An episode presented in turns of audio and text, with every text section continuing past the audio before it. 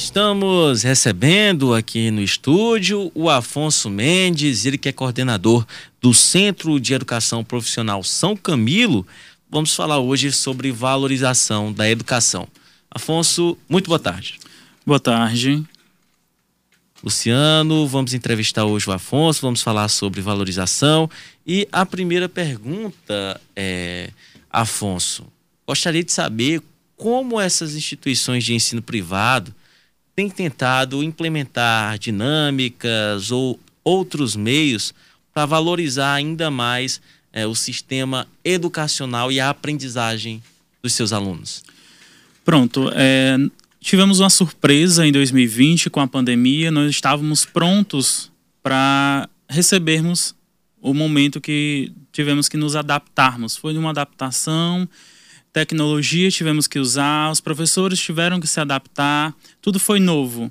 Então, com essa mudança, tivemos que fazer várias didáticas ativas, tivemos que usar várias metodologias.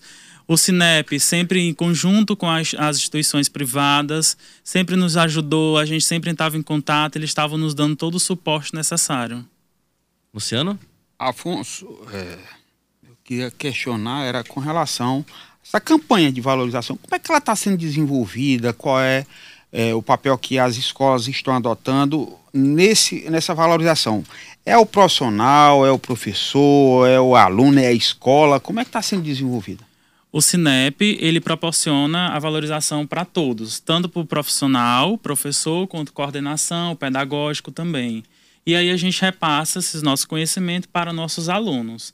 É, agora mesmo, em novembro, vai ter um simpósio da educação que o Cinep está fornecendo para a gente de conhecimento. Os professores vão participar, coordenação pedagógica, coordenação técnica, e a gente vai repassar os nossos conhecimentos para os nossos alunos. É, gostaria de saber também, em relação ao que é muito importante na educação, principalmente na educação infantil, porque a escola tem um papel também de formar o cidadão, de formar gerações. É, lógico que tem que ter toda aquela questão do, do, apoio familiar juntamente com a ação escolar. De que forma as instituições de, de ensino estão tratando essa qualidade na formação dessas gerações como cidadãos? O nosso ensino já é técnico, então a gente não tem esse acesso ao ensino infantil no ensino fundamental, técnico profissionalizante mas nós estamos sempre colocando a atualidade, vivendo o momento atual para nossos alunos. Hoje, a geração internet, a gente tem que trazer muita didática ativa, trazer dinâmicas ativas no celular, fazer com que o aluno saia de sala de aula, mas esteja comumente sentado, mas ele saia de dentro da caixinha, para ele ter novas ideias através da tecnologia. Como é que é, como é que funciona essa questão do ensino técnico, você tem toda a teoria, mas você precisa também da prática. Como é que fica essa ligação no instituto? Pronto, nossos alunos eles têm acesso ao laboratório. A gente tem vários laboratórios na instituição, laboratórios de é, saúde, o qual ele tem a vivência na prática. Ele faz uma disciplina teórica e comumente ele já vê a prática do ensino. E quando conclui toda a teoria e prática, a gente manda o aluno para o estágio, após um ano de curso. O estágio é, é, são com empresas parceiras? Sim, são empresas parceiras, é hospitais, em hospitais públicos e hospitais privados também. A gente encaminha alunos. É, Afonso, você começou a falar que foi preciso um investimento novo. Tivemos que dar um salto qualitativo, inclusive, pelo uso de novas tecnologias. É algo que veio para ficar, não tem mais como Sim. você retroceder, né? Então é daqui para adiante. Mas tivemos também ah, lá no princípio que houve uma certa um déficit na qualidade do ensino em decorrência do ensino feito somente de forma online. Hoje está na forma híbrida. Uhum. Como é que vocês estão fazendo esse ajuste para evitar que haja uma queda na qualidade, que se mantenha o, o percentual de aproveitamento do aluno já aproveitando essas novas tecnologias?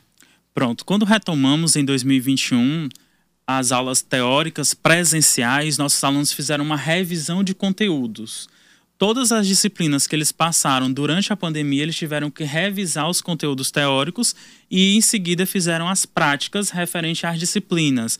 Disciplinas que é somente teórica, não houve tanta necessidade, mas a gente mesmo assim revisou porque o que a gente preza pela qualidade do ensino do nosso aluno.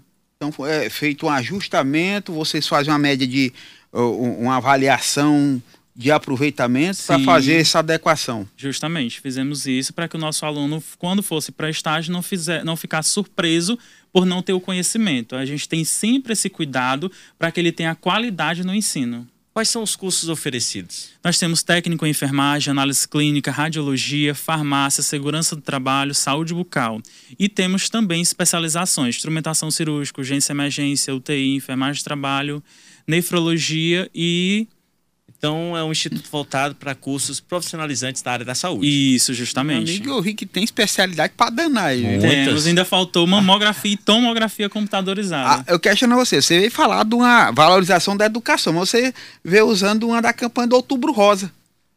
É, também. Porque, na verdade, nós trabalhamos os meses coloridos: setembro amarelo, outubro rosa, novembro azul e dezembro vermelho. Todos os meses têm a conscientização e prevenção de doenças que os nossos alunos a gente faz com que ele aprenda e com que ele leve isso para a vida profissional. Agora mesmo nós estamos no Outubro Rosa, prevenção ao câncer de mama. Então nossos alunos vão aprender sobre o câncer de mama, qual é a prevenção, como fazer o exame para que ele possa ter esse conhecimento e levar para a prática. O aluno, na verdade, o ouvinte que está acompanhando aqui a nossa entrevista e ele quer se matricular ele quer procurar um curso, ele quer entender determinada área, ou então quer fazer um simples teste para saber qual que ele tem mais afinidade. Como é que ele deve proceder? Ele pode ir pessoalmente na instituição, vai ter uma coordenação disponível de 7 da manhã até 7 da noite e a gente faz toda a, a passa as informações e faz o diagnóstico do aluno mediante a necessidade dele do curso que ele tem interesse. Afonso Eduardo falou da história dos estágios, empresas parceiras, e nós temos informação que Teresina é um centro de excelência, um centro de referência, tanto na educação como na saúde. Você aliou as duas coisas, né? Sim. Pegou saúde. Tem tido um retorno satisfatório? O número de, de clínicas, hospitais em funcionamento na capital, ele tem absorvido esse pessoal é, para prestar essa, essa aliança aí entre a educação e a prática lá, ele, até que o aluno vire o profissional? Sim, sim. O que acontece muito, principalmente na enfermagem, é que o nosso aluno, antes mesmo de ter concluído o curso, ele já vai para estágio. Após seis meses de curso, ele já pode estagiar extracurricular. Então, com esse estágio, ele já tem uma porta de entrada para o mercado de trabalho. Então faz com que ele tenha mais motivação e mais vontade para continuar no curso e muitas vezes aquele aluno que está estagiando, ele já é contratado na empresa. Então depende muito do desempenho dele, mas é a grande maioria. Poucos são os alunos que não são absorvidos. Em média, em porcentagem, quantos? 95%. 95%? 95%. Clínicas, laboratórios, hospitais pegam bastante é um índice alto, sim, muito alto. Sim. Um aproveitamento Eu, eu queria aproveitar essa presença, já que você está voltado muito para a área da saúde. Nós tivemos recentemente a, a, a aprovação do piso nacional sim. da enfermagem. R$ 4.750. O poder público está se desdobrando aí, procurando fundos de forma que possa bancar o valor desse piso. E tem um, um problema sério em relação às instituições privadas, por conta da quantidade de leite, a quantidade profissional, o valor que é a ser pago. Vocês já chegaram a discutir alguma coisa? Como é que vai ficar, por exemplo, você que forma profissional, esse profissional ele vai ser mais valorizado, claro. Mas como é que vai ficar isso dentro do mercado? Você, como é a avaliação que vocês fizeram até agora dessa situação? Na verdade, a APL ela está ainda instável, não tem 100% de como é que vai ficar, por conta lá do, da, da Câmara, ou da, do Senado mas a instituição realmente está procurando informações para que possa é, repassar aos alunos. E nada mais justo do que um salário realmente merecível, porque a enfermagem realmente merece esse reconhecimento. Nós trabalhamos 24 horas, 48, 96 horas por semana muitas vezes para realmente ter um salário digno. E quando a gente tem essa valorização, aí sim a gente vai ter realmente o que é merecido. Concordo. concordo plenamente. Eu gostaria de saber qual a representatividade, o, valor que tem o Cinep né, para as instituições de ensino privado. O Cinep hoje ele está presente não só no ensino regular, perdão, não só no ensino regular isso. Ele está também nas faculdades, no ensino técnico, no ensino livre, nos cursos livres. Então eles têm realmente trabalhado com a gente. Recentemente fizemos um curso proporcionado pelo Cinep, curso de primeiros socorros para o ensino básico, o ensino técnico também. Agora, em novembro, vamos ter o Fórum de Educação. Então, eles estão realmente valorizando os profissionais e nos qualificando cada vez mais. Alguma pergunta, Luciano? Não, eu tenho aqui até para fazer uma referência aqui da, da audiência para o Afonso. Ele está sendo acompanhado aqui. Tem a Ana Lúcia França. É, Nossa para, coordenadora. É, parabenizando você aqui, que o Instituto São, São Camilo está bem representado aqui hoje na, na Teresina FM, falando aqui, levando informações para os ouvintes. Temos ainda Arthur Lotte, só dando um boa tarde, dizendo que está acompanhando a programação. Marcelo França também acompanhando. Nosso Daniel diretor. Rios.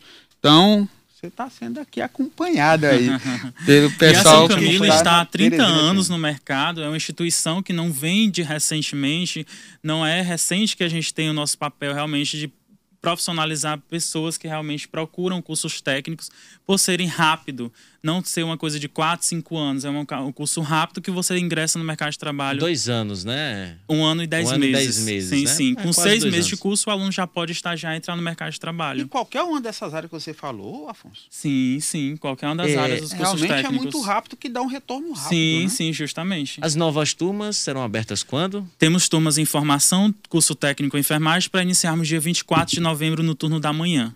24 de novembro. Isso. Atenção, quem estiver atento aqui ao JT2, entrevista, estiver interessado em fazer um curso de enfermagem, curso técnico em enfermagem, a partir do dia 24 de novembro. 24 de novembro, no Instituto perdão, São Perdão, 24 de outubro. Ah, de outubro, Isso, certo. perdão, perdão. Ah, antes da Lá eleição na... Isso, antes, antes da, da eleição, eleição, viu? Lá no Centro Educacional, é, Centro de Educação Profissional São, São Camilo. Camilo. Muito bem, eu gostaria que você é, fizesse suas considerações finais, justamente chamando é, os nossos ouvintes a conhecer é. o. vou falar diferente aqui com o Afonso. Responda o que nós não lhe perguntamos e o que você tem interesse em contar. Vamos lá, serve também. Mas falando, chamando o nosso ouvinte, as pessoas a conhecerem. Né, Sim, a São Camilo está há 30 anos no mercado, proporcionando cursos técnicos profissionalizantes na área da saúde.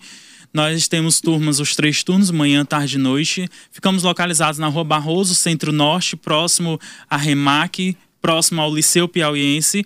E nós temos um prazer ter é, comparecer aqui, ser entrevistado por vocês e por falar um pouco do Cinep, que é um sindicato que é bem atuante que tem, e tem nos ajudado bastante desde a pandemia para cá. Realmente eles têm bastante é, atuado junto à instituição, quanto coordenação, aluno, professores, têm nos dado um suporte grande.